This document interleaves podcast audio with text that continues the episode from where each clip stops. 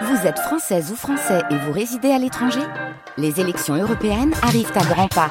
Rendez-vous le dimanche 9 juin pour élire les représentants français au Parlement européen. Ou le samedi 8 juin si vous résidez sur le continent américain ou dans les Caraïbes. Bon vote Bon début de journée avec France Bleu Alsace, il est 6h.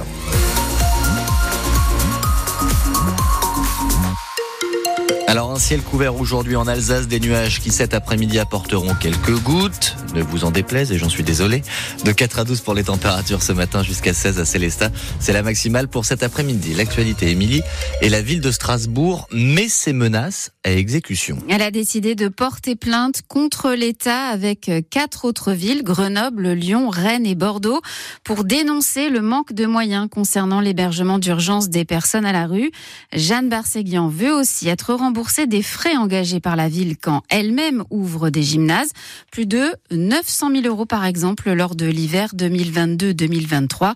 Même si la maire de Strasbourg avoue que sur cette question-là, c'est avant tout symbolique.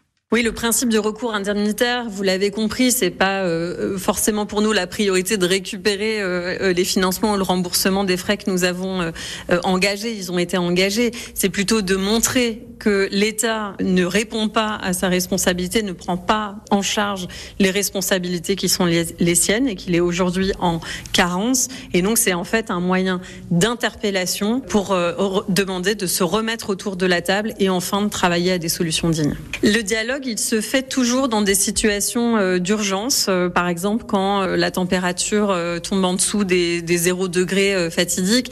Mais en fait, c'est toute l'année qu'on doit pouvoir travailler main, dans la main.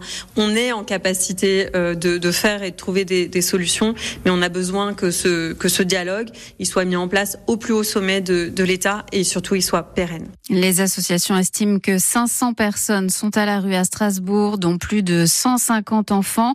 À 8h15, on en reparle avec Floriane Barrieras, l'adjointe en charge du dossier. Le chauffard qui a tué un piéton en début de semaine à Colmar a été placé en détention provisoire et mis en examen pour homicide involontaire aggravé. Il était sous l'emprise de stupéfiants. Il sera jugé le mois prochain. C'est une information France Bleu Alsace. Face aux problèmes récurrents rencontrés sur certaines lignes TER, la région Grand Est va en racheter une partie, notamment les 150 km de voies de la Bruche et du Piémont entre Molsheim, Épinal et Célestin. L'idée, c'est de les remettre en état avant l'ouverture à la concurrence, Olivier Vogel. Ces dernières années, la SNCF a tout misé sur le TGV au détriment des lignes secondaires. Ce constat que fait la région Grand Est a incité la collectivité à faire dérailler l'entreprise ferroviaire publique sur ces petites lignes.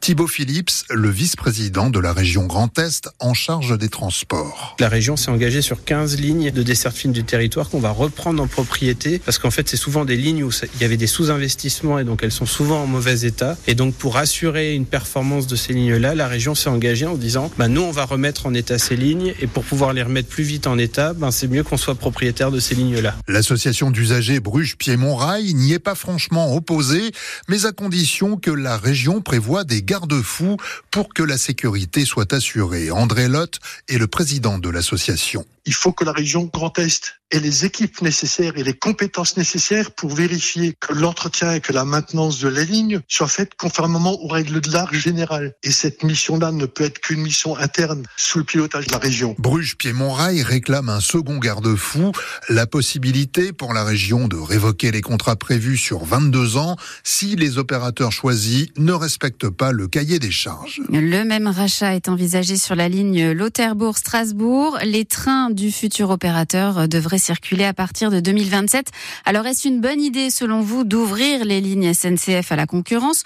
On vous pose la question. Vous pouvez aussi venir témoigner de votre quotidien sur ces lignes au 03 88 25 15 15 et dialoguer avec notre invité à 8h moins le quart, André Lotte, le président de l'association Bruche Piémont Rail. Et puisqu'on parle de train, la grève se poursuit aujourd'hui et tout le week-end à l'appel des contrôleurs avec un TGV sur deux en moyenne. Les TER alsaciens ne seront quasiment pas touchés par le mouvement. Sur la route, cette fois, attention aux travaux. D'énormes travaux vont commencer la semaine prochaine dans le Haut-Rhin, dans le secteur des trois frontières, sur la 35 qui va vers la Suisse en passant par euh, l'Euro Airport et sur une départementale de Saint-Louis qui contourne l'aéroport. L'autoroute va être élargie, un échangeur va être créé.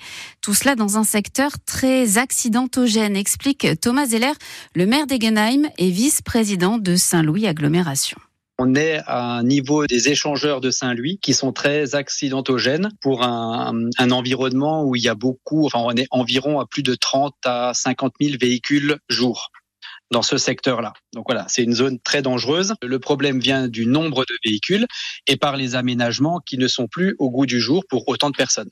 Vous devez aujourd'hui, pour toutes les personnes qui empruntent l'autoroute et qui sortent à Saint-Louis, connaissent le problème d'avoir des tournes à gauche donc vous devez traverser une voie pour euh, rejoindre la, la voie de circulation que vous avez euh, choisie dans, dans, un sens. Et du coup, au vu du trafic, c'est très difficile de traverser une zone où il y a tellement de monde. Début des travaux la semaine prochaine et pour trois mois.